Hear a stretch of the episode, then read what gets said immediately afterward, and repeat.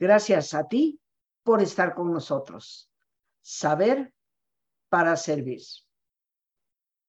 El tema de hoy, queridos amigos, es fundamental para la vida y lo hemos llamado, titulado, Dormir para vivir. Hoy, tristemente, con mayor frecuencia, escuchamos de personas que no le dan tanta importancia al dormir. Piensan que con cuatro o cinco horitas dormidas bien, entre comillas, y ya, ya se libraron del resto de las horas necesarias. O bien la horrible, porque no la puedo llamar de otra manera, la horrible y terrible dependencia que hay sobre sustancias psicotrópicas, medicamentos para dormir. Llegando a pensar algunas personas que con la edad, pues es normal, ¿no? Y, quiero comentar hoy que tenemos un gran invitado, el impacto que eso a mí me causa y el impacto que le causa a muchas personas en reuniones cuando yo confieso que en mi vida he tenido que tomar una sola pastilla o medicamento para dormir y que afortunadamente y gracias a Dios duermo mis ocho horas completitas. Pero, ¿qué tan importante es dormir para la calidad de vida? Hoy nos acompaña el doctor Alberto Labra. Él es médico, especialista en otorrinolaringología, pero actualmente él se dedica desde su profesión precisamente a todo lo que es la investigación del dormir y el soñar. El doctor Alberto Labra, que es médico con especialidad en otorrinolaringología, pero que desde hace mucho se ha dedicado a la investigación del dormir y el soñar. Él es director médico del Instituto Mexicano de Medicina Integral del Sueño y hoy nos acompaña como verdadero experto para hablar precisamente de este tema. Alberto, yo estoy, como sabes, jubilosa de que estés con nosotros. Ya te extrañaba yo en el programa y estoy segura que muchos de nuestros amigos también. Pero el micrófono es enteramente tuyo. Muchas gracias. adelante. Muchas gracias, Rosita, por la invitación. Eh, un placer estar eh, nuevamente en el programa. Se hacía efectivamente ya algún tiempo que, que no tenía la oportunidad de compartir contigo el, el programa y de, de, compartir por acá algunos conocimientos sobre medicina de sueño y cosas eh, que finalmente son de, de, interés general para, para la población. Entonces, como siempre, un honor poder aquí acompañarte y estar aquí con tu público. Gracias. Y bueno, como me permití dar en la introducción, eh, tenemos por un lado el que piensa que pues con poquito sueño ya la llevo, ahí la llevo, y el que ya depende totalmente de medicamentos para dormir, considerándolo inclusive como algo perfectamente normal. Exacto. De hecho, justo ayer estaba viendo eh, pacientes, mi, mi, consulta es un poco de otorrino, un poco de medicina de sueño, veo ambas cosas. Y hay días que tengo mucho más otorrino, días que tengo mucho más medicina de sueño. Ayer fue un día en particular de medicina de sueño. Todos los pacientes que me llegaron eran de medicina de sueño y específicamente me llegaron puros insomnes. Ayer estuve viendo solamente pacientes con insomnio y, y estaba recordando una serie de, de, frases que me dijeron y una de ellas es justamente haciendo referencia a lo que decías en la introducción al programa. Un, paciente me decía, con que duerma cuatro horas, pero las duerma de buena calidad es suficiente. No, ese es un gran mito dicen por ahí que Napoleón dormía únicamente cuatro horas y que eso le permitió dominar eh, básicamente toda Europa. Eh, esto también es un mito. Napoleón dormía sus horas de sueño y tenía sus horarios relativamente bien establecidos. Dicen que dormía poco, según algunos historiadores, pero jamás lo de las cuatro horas no está reportado de manera seria en ningún sitio. Entonces, eh, hay muchos mitos alrededor del dormir y mu mucho esto, el, el, pensar que con que duerma poquito, pero que duerma de buena calidad es suficiente. No, tenemos que dormir un cierto número de horas que también las ocho horas son un, un mito, es relativamente eh, falso esto. Eh, depende mucho de mi genética. Hay familias que duermen mucho, familias que duermen poco, y está bien. Esto es una cuestión enteramente eh, genética y hereditaria. pero el, factor más importante para determinar cuántas horas eh, tenemos que dormir es la edad. Vaya, un, bebé recién nacido duerme 16, 17 horas y está perfecto. A los dos años, 13, 14 horas, va disminuyendo. 10 años, 10, 11 horas. Las 8 horas famosas entre los 20 y los 40 más o menos. Y después de eso sigue bajando un poquito. Entonces, bueno, porque estemos durmiendo unas 6 horas, dependiendo de la edad, es un buen número, pero sí tenemos que ajustarlo de acuerdo con, con esto, con, con, la edad y, y la genética. Perdón, perdón Alberto, podríamos decir que en, términos generales entre seis y nueve horas estamos dentro de, de lo regular, porque efectivamente hay gente que duerme y necesita un poco menos y gente que duerme y necesita un poco más. Sí, exactamente. Pero 6 y 9 la, la, llevamos, ¿no? Sí, y, y, al final dormir mucho es igual de malo que dormir poco. Mucho me refiero, o sea, ya pasarnos esas nueve horas de manera regular, eh, gente que, que puede dormir perfectamente 10, 11 horas y despiertan y siguen cansados. Vaya, el dormir mucho, hay, por ahí alguna paciente que decía, yo tengo el superpoder de dormirme de inmediato. Tampoco es tan normal. Habrá que ir como individualizando cada caso. No es un superpoder dormir muchísimo. No es un superpoder eh, dormir muy rápidamente. Eh, tampoco es un superpoder quedarse demasiado tiempo despierto en cama. Hay una serie de, cosas por ahí. Pero el punto es, eh, mm, tengo que dormir el número de horas que mi cuerpo requiere, porque como es el título del programa, dormir es vida. El hecho de dormir es vivir. Y una buena calidad de sueño nos lleva también, a su vez, a una buena calidad de vida. Están íntimamente relacionados desde muchos puntos de vista, desde el punto de vista eh, emocional, desde el punto de vista físico. Hay muchas enfermedades asociadas al, dormir bien o al dormir mal, eh, y no necesariamente de la cantidad, porque es otro punto bien importante. Mucha gente piensa que trastorno de sueño es igual a eh, eh, insomnio. Y no. Hay muchísimos trastornos de sueño y alrededor de 100 trastornos de sueño descritos en, en todo el mundo. Y, y, no necesariamente incluyen insomnio tener mucho sueño es un problema de sueño. Eh, ahí está la narcolepsia famosa, que es dormir mucho, pero aparte tiene otros síntomas. Está eh, la depresión puede causar insomnio, puede, pasar, eh, puede causar somnolencia diurna, la apnea de sueño, problemas respiratorios del dormir, roncar, que provocan mucho sueño durante el día y son la principal causa eh, después del alcohol son la principal causa de eh, accidentes automovilísticos o accidentes laborales y cosas por el estilo. Entonces, en realidad, trastornos de sueño hay una gran cantidad, no hay que verlos como sinónimo de insomnio. Insomnio es solamente uno de los muchos trastornos de sueño, pero el insomnio tiene una importancia eh, particular uno, porque es lo más frecuente en todo el mundo. En México no. Curiosamente, en México lo más común son los problemas respiratorios de sueño por las características físicas de, nuestro, de, los, nosotros los mexicanos. Eh, en el resto del mundo, insomnio es lo más común. Alrededor del, del 50% de la gente que acude a una clínica de sueño acude por insomnio y el insomnio se presta para automedicarse y para automedicarse con medicamentos que ya comentabas, con medicamentos que van a trabajar directamente sobre nuestro cerebro, sobre nuestro sistema nervioso central y que son medicamentos que van a provocar adicción y que van a traer una gran cantidad de efectos secundarios, una gran cantidad de consecuencias. Por eso es que la idea, el, el, tratamiento del insomnio no debe ser de medicamentos en primera instancia. Hay muchas cosas que pueden hacerse antes de pensar en medicamentos. Los medicamentos para el insomnio son solamente una ayuda.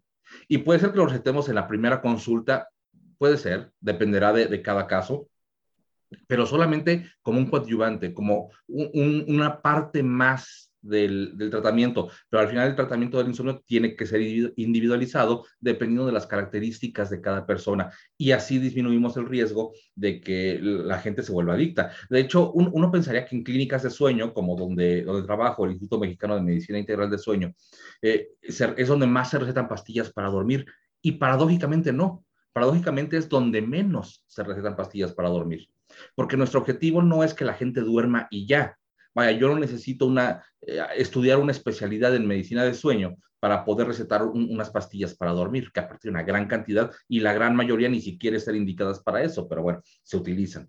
Eh, vaya, para recetar una pastilla para dormir con mi cédula profesional de médico es suficiente, eso me, me autoriza a recetarla. Sí, pero si estudiamos medicina de sueño es para no recetarlas o para saber cómo utilizarlas y saber cómo el tiempo necesario y saber cómo ir bajando el medicamento poco a poco, porque también esa es la otra. La gente empieza a tomar medicamentos sin control, em, empieza a volverse adicta y, es bien interesante. Hay estudios, el, el medicamento más utilizado probablemente controlado para manejo de insomnio es el clonazepam, es famosísimo y una gran cantidad de personas lo ha escuchado o lo ha tomado incluso. Eh, curiosamente no es un medicamento para dormir, tiene efectos sobre el sueño, pero no es ese su objetivo, tiene otras indicaciones. Sin embargo, se utiliza y se utiliza muy frecuentemente. El clonazepam ha demostrado científicamente crear adicción en ocho semanas. En dos meses ya somos adictos a clonazepam. Y es bien interesante que llegue el paciente y me dice, no, no, no, yo nada más eh, me tomo una pastillita eh, para dormir, eh, pero puedo dejarla en cualquier momento. ¿Y cuánto tiempo lleva tomándola? Dos años, pero la dejo en cualquier momento. No, entonces no la deje en cualquier momento. Si lleva dos años, quiere decir que ya le está costando trabajo eh, eh, dormir sin ese medicamento. Y efectivamente, adicción finalmente implica dos conceptos, uno, tolerancia y otro, dependencia. Los pacientes que, empiezan a tomar este tipo de, medicamentos crean tolerancia, o sea, empiezan a necesitar una dosis cada vez más alta el, el, medicamento. Estoy tomando cierta dosis de este medicamento y llega un momento en que ya no me sirve y tengo que subirla porque estoy tolerándolo. Y la dependencia es que si no lo tomo, me va peor y, tienen un, gran rebote. Los pacientes que están tomando eh, este tipo de medicamentos y deciden por algún motivo suspenderlo de golpe, tienen un rebote y duelen muchísimo peor y se sienten terriblemente, tienen como un síndrome de abstinencia. Y entonces es mucho más difícil que lo dejen. Por eso es que son tan adictivos. Y es, estos medicamentos tienen que ser manejados con mucho cuidado y la idea de, de encontrar el tratamiento individualizado para cada paciente es importantísimo para evitar justamente la posibilidad de este tipo de adicciones, de tolerancia, de dependencia, etcétera. No utilizar medicamentos que no nos han recetado y no pensar que el insomnio va a tratarse solamente con una pastillita. El tratamiento del insomnio depende de muchas cosas, depende de, de diversos factores y tiene que ser individualizado. No es la misma pastilla porque también eso es muy común a mi vecina le recetaron tal medicamento y le sobraron unas pastillas, me las voy a tomar. Así no funciona. Tenemos que individualizar, ver cuál es el mejor medicamento para cada paciente en particular, cuál es la dosis que más le conviene, si tiene em, alguna enfermedad que modifique el metabolismo del medicamento y que haga que lo elimine más lento o que haga que lo elimine más rápido, que tenga concentraciones más altas en su sangre, en fin, una gran cantidad de cosas. La manera en que vamos a ir disminuyendo el medicamento es diferente para cada persona. Incluso es algo que, platicaba ayer también con un paciente.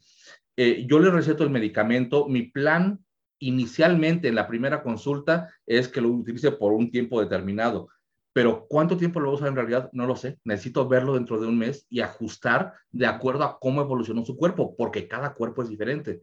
Entonces tengo que adaptarme a la manera en que el cuerpo de cada persona va respondiendo y entonces yo voy ajustando las dosis, pero no depende de mí, depende de cada persona en particular. No existe como una gran receta de cocina, no existe como un gran plan general inicial, sino que le receto al, el medicamento que yo considere más apropiado en ese momento a ese paciente y tengo que verlo después para ver la manera en que voy a quitárselo. Pero tiene que ser planeado y tiene que ser todo evaluando eh, diferentes parámetros que vamos a ir eh, checando durante las diferentes consultas. Fíjate, Alberto, que yo eh, con frecuencia en los cursos, talleres que yo doy, que algunos de ellos los, los conoces bien, eh, siempre le comento a las personas que el dormir es tan importante, eh, desde cierto punto de vista es como el cuarto mecanismo de supervivencia. Primero está el respirar, o sea, un par de minutos sin aire nos podemos morir. los líquidos, como segundo, en pocos días te puedes deshidratar y te mueres. El alimento, que si no comes durante más de 40 días, sin, sin, que te estén poniendo suero, ¿no? Porque cuando te ponen suero ya es otra historia. En 40 días puedes estar muerto. Eh, y no valoramos que el dejar de dormir también te puede conducir a la muerte. ¿Cuánto tiempo puede pasar una persona sin dormir en absoluto antes de morir? Una gran pregunta, gran, gran pregunta. Hay un récord Guinness al respecto, que se hizo a principios de los años 80 en San Diego, eh, si según yo fue en San Diego, fue en California, eh, y estuvo avalado por la Universidad de Stanford, eh, en California también. los somnólogos de la Universidad de Stanford, el, doctor Christian Guilleminot fue el, encargado de llevar el, control, y fue con un voluntario sano. Lo que hicieron fue conectarle cables, hacer una polisomnografía, el famoso estudio de sueño, conectarle cables para asegurarse de que efectivamente estuviera dormido, eh, perdón, despierto, porque, eh, y voy a hablar de esto un poquito más adelante, es muy fácil pensar que estoy despierto cuando en realidad estoy dormido. Ahorita vamos a, tocar ese tema, que aparte es una causa frecuente de insomnio, y el manejo es completamente diferente. Entonces, este, este voluntario estaba con cables en, el, en la cabeza, eh, en el tórax, en diferentes partes de su cuerpo, para, en los ojos, para saber que efectivamente estaba despierto. Y, y, lo tuvieron monitorizado con luz prendida las 24 horas, gente con él hablando las 24 horas. O sea, la idea es que asegurarse que estuviera realmente despierto. Y el experimento fue suspendido a los 11 días y fue suspendido por indicación médica porque el paciente empezó a alucinar, empezó a psicotizar, ya no sabía dónde estaba, ya no sabía quién era, empezó a perder completamente el contacto con la realidad. Y, decía que es bien interesante porque, bueno, lo que sabemos, y eso sí está plenamente demostrado, es que el tiempo límite que alguien ha estado eh, despierto son 11 días, no más de eso. El récord previo era 9 días. El, y el, esto es bien interesante porque mucha gente nos llega a consulta y nos dice, llevo tres meses sin dormir. Llevo un mes entero sin dormir una sola hora. Esto es imposible. O sea, lo sabemos de entrada. Y, saben, no dudo que el paciente genuinamente siente eso. Genuinamente siente que no ha dormido en un año. Y, y, realmente lo sienten y realmente les impacta, les impacta, me refiero sobre su salud, sobre su bienestar, pero la realidad es que es imposible. Y aquí hay que entrar a un detalle que es bien interesante. Eh, el sueño no es desconectarme. O sea, vaya, yo no me duermo en la noche y es como si me desenchufo y en la mañana me despierto y me enchufo otra vez. En realidad, dormir es un proceso sumamente complejo, neurológico, metabólico, cardiovascular. Todo nuestro cuerpo cambia de switch.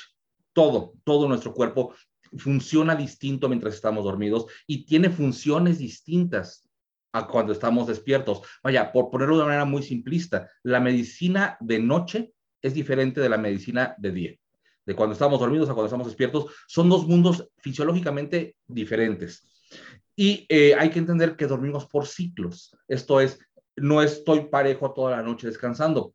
De entrada entro a sueño ligero, que es el 60% de la noche aproximadamente, y después de ahí paso a sueño profundo, que es donde realmente descansa mi cerebro. Y después paso a una etapa diferente que se llama sueño MOR, M-O-R, significa movimientos oculares rápidos, y es la etapa en la cual tengo ensoñaciones, en la cual tengo sueños y ahí mi cuerpo está totalmente paralizado, no puedo moverme, no, no podemos actuar los sueños. Si atamos los sueños es una enfermedad también de sueño, se llama trastorno conductual de sueño amor. Cuando estamos soñando tenemos que estar enteramente inmóviles, enteramente, no podemos mover ni siquiera un dedo, solamente nuestros ojos y nuestra respiración están activos. Quitando eso, estoy totalmente paralizado, por lo tanto mis músculos están descansando. No es que sea mejor uno que el otro. También una paciente ayer me decía, es que no descanso porque sueño mucho. Mm, al revés, el hecho de estar soñando me está diciendo que está descansando. Si no estuviera soñando, tendría que pensar que no está descansando. Es, otro gran mito dentro de la medicina del dormir. Entonces, cuando estamos en, en etapa 1, sobre todo en etapa 1, que es el sueño más ligero, es, les voy a poner un, ejemplo que siempre le pongo a mis pacientes para que entiendan este de, estas diferentes etapas. Etapa 1 del sueño, está el papá, el tío, el abuelo, alguien eh, viendo un partido de fútbol el sábado en, la tarde, con el control remoto en la mano en un sofá, y de repente empieza a roncar y se le cae el, control remoto de la mano y llega el nieto y le pone las caricaturas. ¿Y qué hace el, tío, el abuelo, el papá en ese momento? Se despierta de inmediato y le dice, oye, no le cambies, yo estoy viendo el partido. Y toda la familia le dice, no es cierto, estás roncando. No, no, no, yo nada más cerré los ojos para descansar, pero no me he dormido, pero ya pasaron 15 minutos. Eso es sueño ligero. En sueño ligero, yo todavía tengo mucha percepción de la luz, sigo sintiendo los movimientos, sigo escuchando cualquier pequeño ruidito lo escucho, entonces yo siento que estoy despierto, cuando en realidad estoy dormido. Esto se conoce, vaya, si nos pasa durante la noche, se conoce como falsa percepción de sueño y decía hace un rato, es una causa frecuente de consulta por insomnio. La gente me dice, es que no he dormido en tres semanas. No es posible, lo sabemos. Sabemos que físicamente esto es imposible. El cuerpo no puede aguantar eso. ¿Qué es lo que está sucediendo en esos casos? Que seguramente están en sueño ligero, particularmente en etapa 1, y como se quedan en su cama con los ojos cerrados, su sensación es estoy despierto, cuando en realidad están dormidos.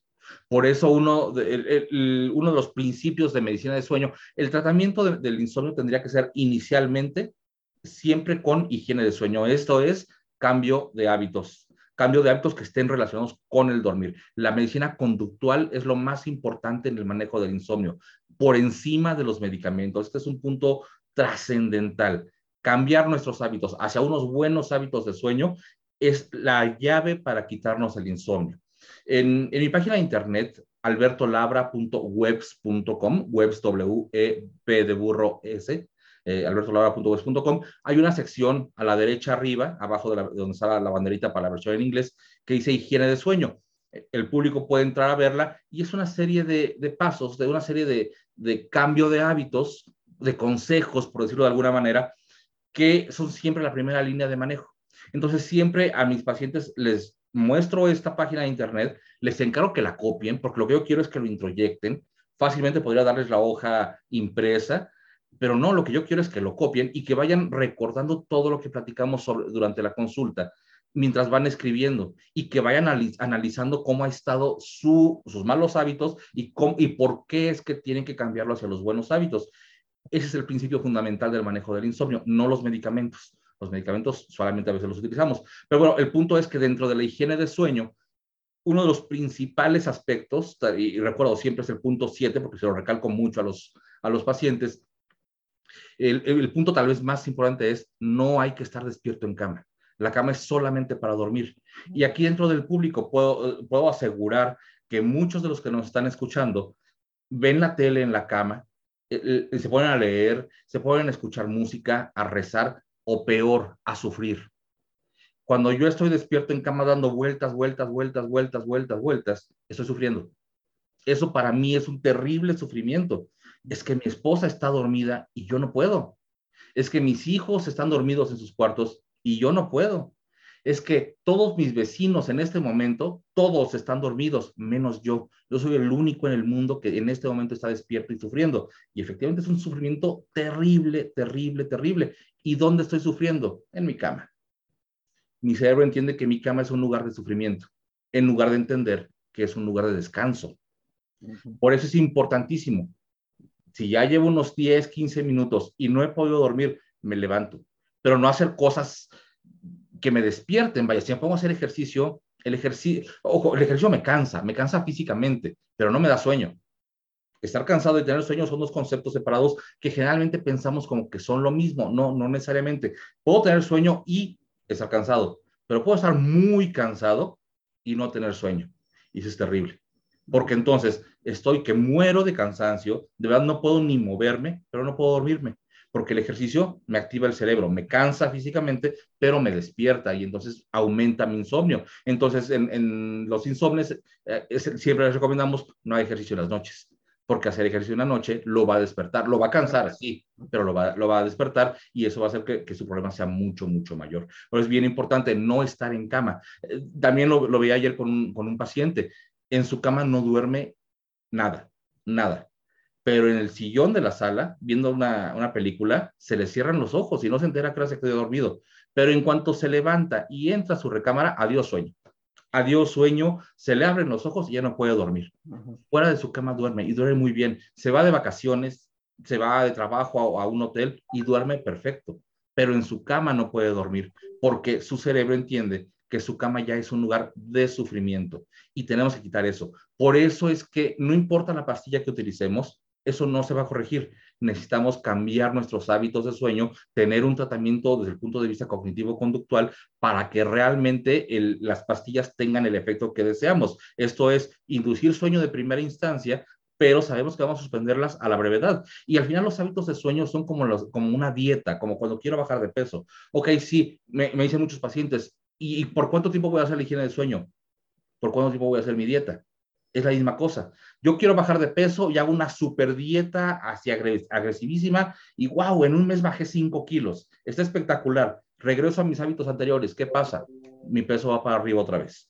Y es exactamente lo mismo. Si yo hago, eh, sigo la higiene de sueño adecuadamente y ya se corrigió mi insomnio en ese momento y después regreso a los malos hábitos de sueño, mi insomnio va a regresar de todas, todas. Realmente es un tema eh, fascinante, Alberto, un tema eh, que necesitamos conocer más a fondo, porque creo que, bueno, como tú sabes, el estrés, creo yo, es el primer, uno de los primeros causantes de insomnio, y tenemos que aprender no solo a manejar el estrés, sino a ser conscientes de cómo adquirir buenos hábitos para el dormir. Pero, ¿qué te parece si nos vamos a nuestro ejercicio de relajación, hablando de manejar el estrés, eh, e inmediatamente regresamos para continuar. Con todo gusto.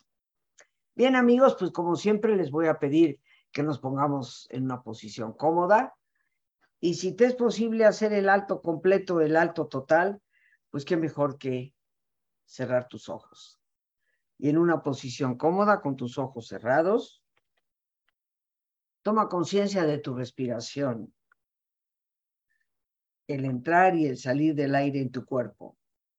Imagina cómo al inhalar, así como llevas oxígeno a tus células, inhalas también serenidad para tu mente. Y al exhalar, así como tu cuerpo se libera de toxinas, imagina cómo en ese aire que sale también te liberas de todas las tensiones y todas las presiones. Respira profundamente y en una posición cómoda con tus ojos cerrados, Toma conciencia de tu respiración, del entrar y el salir del aire en tu cuerpo.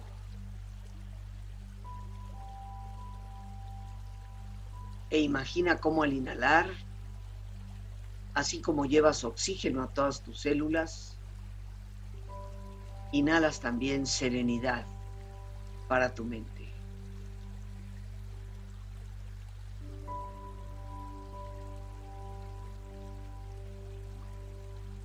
Al exhalar, así como tu cuerpo se libera de toxinas, imagina cómo en ese aire que sale, también te liberas de todas las presiones y todas las tensiones.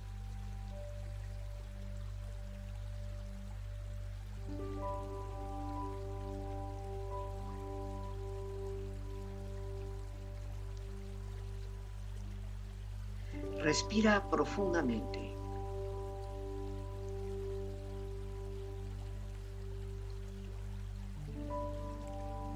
Y relaja tu cuero cabelludo.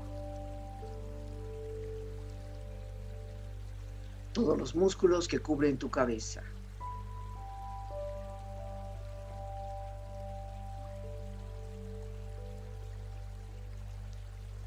Relaja tu frente. Siente la piel, la vibración de la piel que cubre tu frente.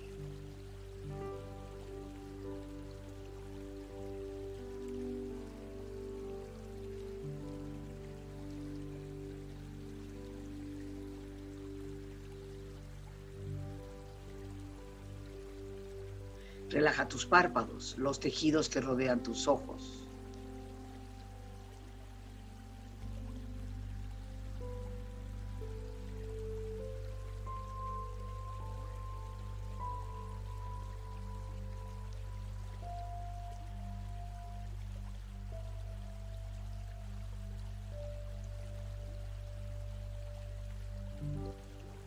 Relaja tus mejillas, toda la piel, todos los músculos que cubren tu cara.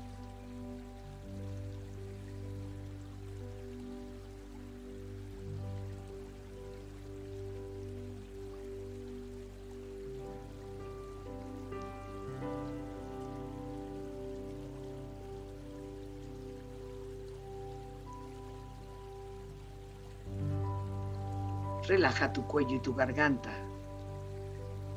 Siente su flexibilidad, equilibrio, balance.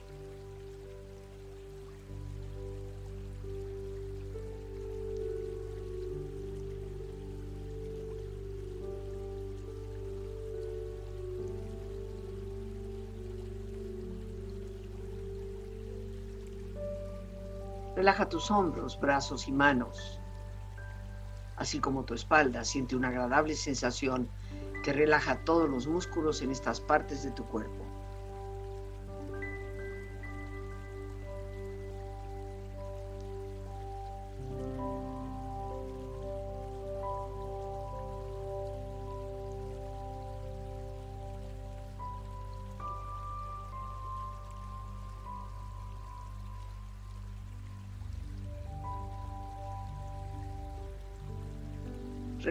Pecho exterior e interiormente, relajando todos los músculos, imaginando a todos tus órganos internos funcionar rítmica y saludablemente.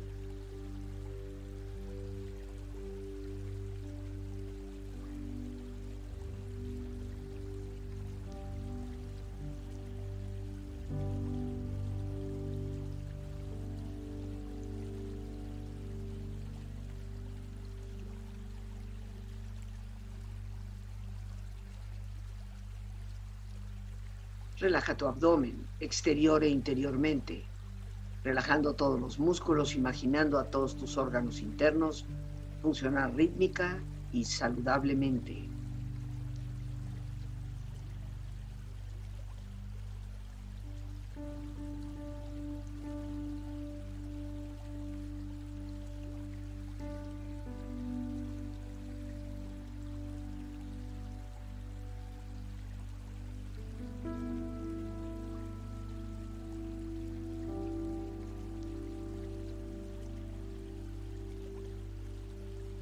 Relaja tus muslos, tus rodillas, siente la piel, la vibración de la piel que cubre estas partes de tu cuerpo.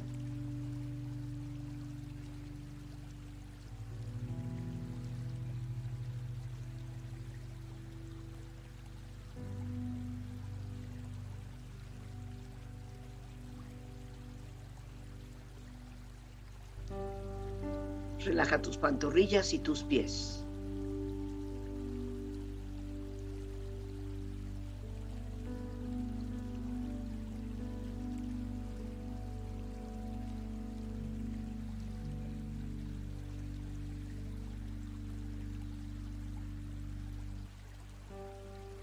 Con tu cuerpo profundamente relajado, proyecta en tu mente la imagen de un lugar ideal para el descanso.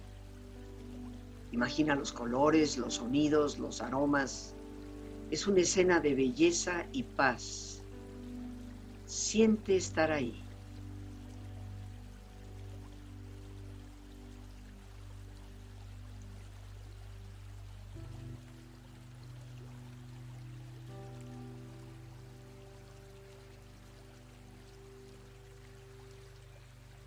Tu cuerpo relajado y tu mente serena, reflexiona. Dormir bien es fundamental para empezar un día lleno de ánimo y de aventuras que te lleven a cristalizar tus sueños.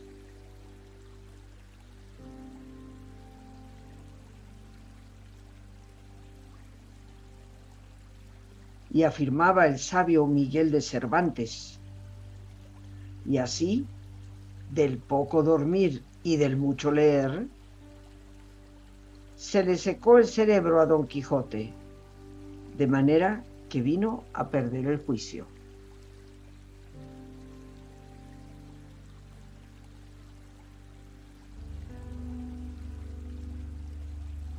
Alberto Einstein nos recuerda el secreto de la creatividad está en dormir bien y abrir la mente a las posibilidades infinitas. ¿Qué es un hombre sin sueños?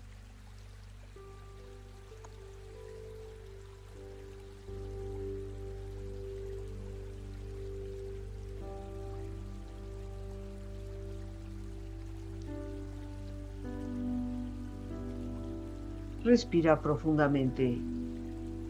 Relájate bien. Y con esta experiencia empieza lentamente a estirarte. Brazos, manos, piernas y pies, moviendo tu cuello, bostezando si lo deseas, haciendo que tu cuerpo retome su nivel de actividad habitual hasta muy lentamente abrir tus ojos.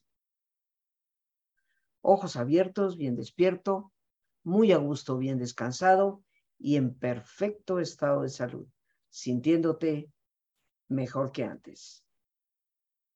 Regresamos, queridos amigos, con nuestro gran invitado, el doctor Alberto Labra, el director médico del Instituto Mexicano de Medicina Integral del Sueño.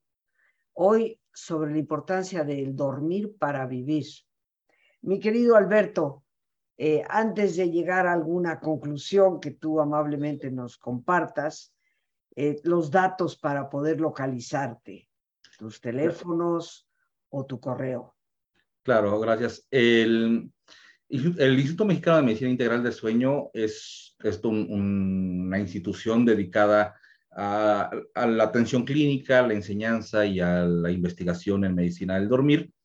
Eh, se encuentra en, eh, en, la Colonia del Valle, en Patricio Sanz, 745, en la Colonia del Valle, en la Ciudad de México. El teléfono para citas es 4623-6816.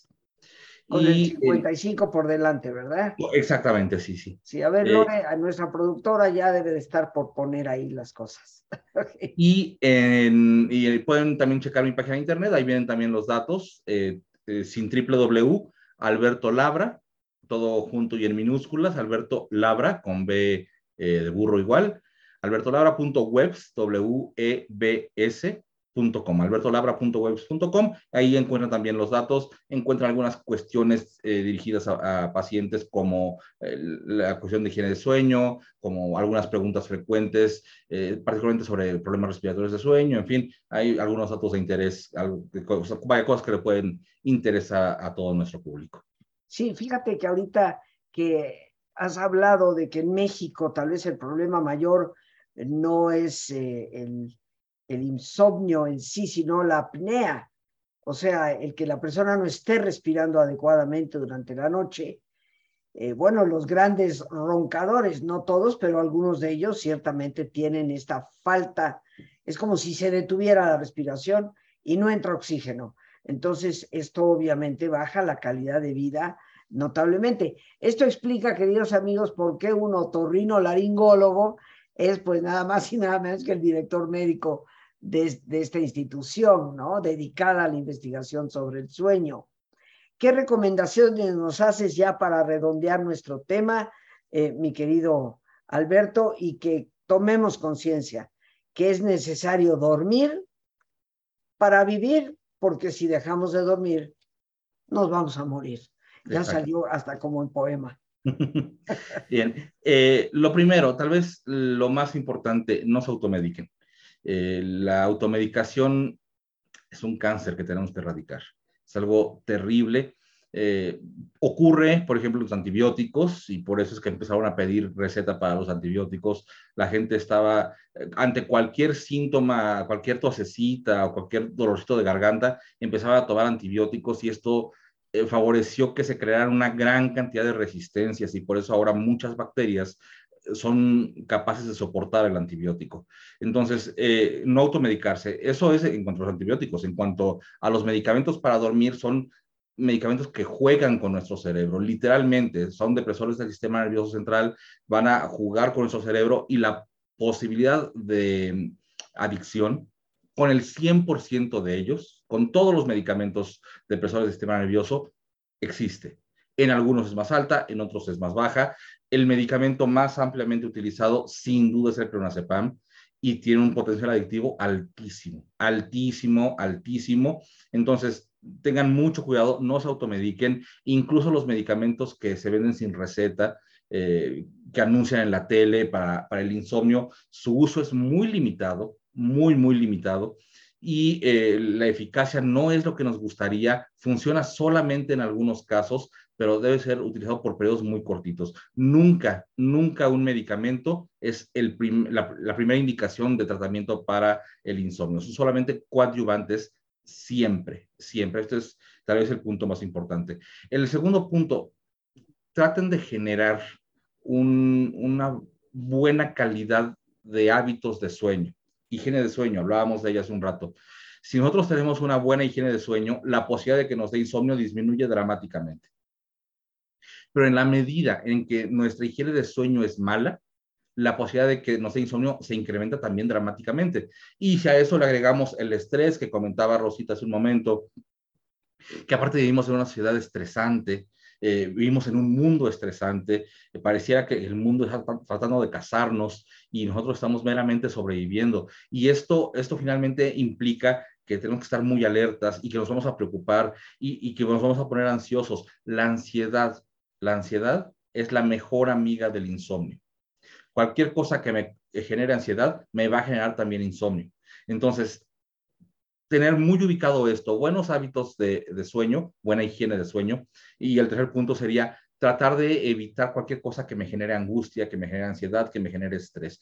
Es imposible en nuestra, en nuestra sociedad evitar por completo todo ese tipo de, de, estresores, tanto agudos como crónicos, y porque no dependen mucho de nosotros. Muchos de estos estresores son enteramente ajenos a nosotros y nos impactan, pero no dependen, yo no puedo modificarlos. La distancia que hago de mi trabajo, de mi casa a mi trabajo, el tiempo que hago de mi casa a mi trabajo, la posibilidad de que, de que me asalten, la posibilidad de que tenga un accidente, están siempre latentes. Y aunque no lo, lo, sentimos conscientemente, están aquí dando vueltas. Y ese dar vueltas, vueltas, vueltas puede generar insomnio también. Lo mismo sucede con enfermedades propias o de nuestros seres queridos. Si tengo un, un familiar, papá, mamá, hermano, tío, quien sea, que tiene algún diagnóstico grave, eso me va a generar estrés y me va a generar ansiedad y me va a generar la posibilidad de insomnio y puede actuar, actuar como un gatillo. Puede ser que yo ya tenga muchos factores predisponentes para tener insomnio y no lo tengo y sin embargo un día viene este estresor agudo y entonces se desencadena mi insomnio. Y ahí el gran problema es que ya no bastará con corregir ese estresor agudo. Voy a tener que corregir todos los, los factores que estaban previamente como predisponentes, porque una vez que un factor predisponente o que una serie de factores predisponentes generaron insomnio por un gatillo, por un factor precipitante, entonces todos esos predisponentes se convierten en factores perpetuantes. Van a evitar que se me quite el insomnio y por eso es indispensable corregir todos esos factores y no pensar que un medicamento me va a curar el insomnio. Y eh, bueno, finalmente, si tienen eh, algún problema del dormir, es importante que busquen ayuda profesional. Eh, mmm, medicina de sueño es una especialidad independiente. Eh, no necesariamente porque soy neurólogo voy a manejar adecuadamente sueño, no necesariamente porque soy psiquiatra voy a manejar adecuadamente sueño, como no porque soy otorrino voy a, a operar ronquido y apnea no necesariamente. Necesitamos, después de estudiar nuestra especialidad, hacer la especialidad en medicina de sueño para poder integrar todos los conceptos de manera adecuada. Entonces, si tienen algún problema uh, del dormir, del tipo que sea, lo ideal es que busquen a un somnólogo, a una persona que se dedique a medicina de sueño, porque es quien está directamente metida en este, en este tipo de, de enfermedades. Y bueno, Alberto, si me permites, Recordarles a todos los amigos que el primer antídoto contra el estrés que nos ayuda a dormir es la relajación. Y que si tú tomas como higiene del sueño el hábito de relajarte todos los días, evitarás que el estrés llegue a causarte este tipo de daños, ¿verdad? Exactamente. Sí, de hecho, en, la lista de higiene de sueño, que eh, los puntos de higiene de sueño que están en mi página, el punto 9, si no mal recuerdo, habla, dice justamente eso. Hay que hacer ejercicios de relajación, ejercicios de respiración, porque son una de las bases fundamentales en el manejo de, de, del insomnio. Bueno, mi querido Alberto, ya el tiempo ya nos corre. Yo te quiero dar las gracias infinitas por tu participación en el programa, como siempre, que nos das un material riquísimo. Y con esa gratitud quiero despedirme dando gracias a Dios por este espacio que nos permite compartir, al doctor Alberto Labra, a nuestra productora Lorena Sánchez y a ti, el más importante de todos, una vez más. Gracias, muchas gracias por tu paciencia al escucharme y por ayudarme siempre a crecer contigo. Que Dios te bendiga.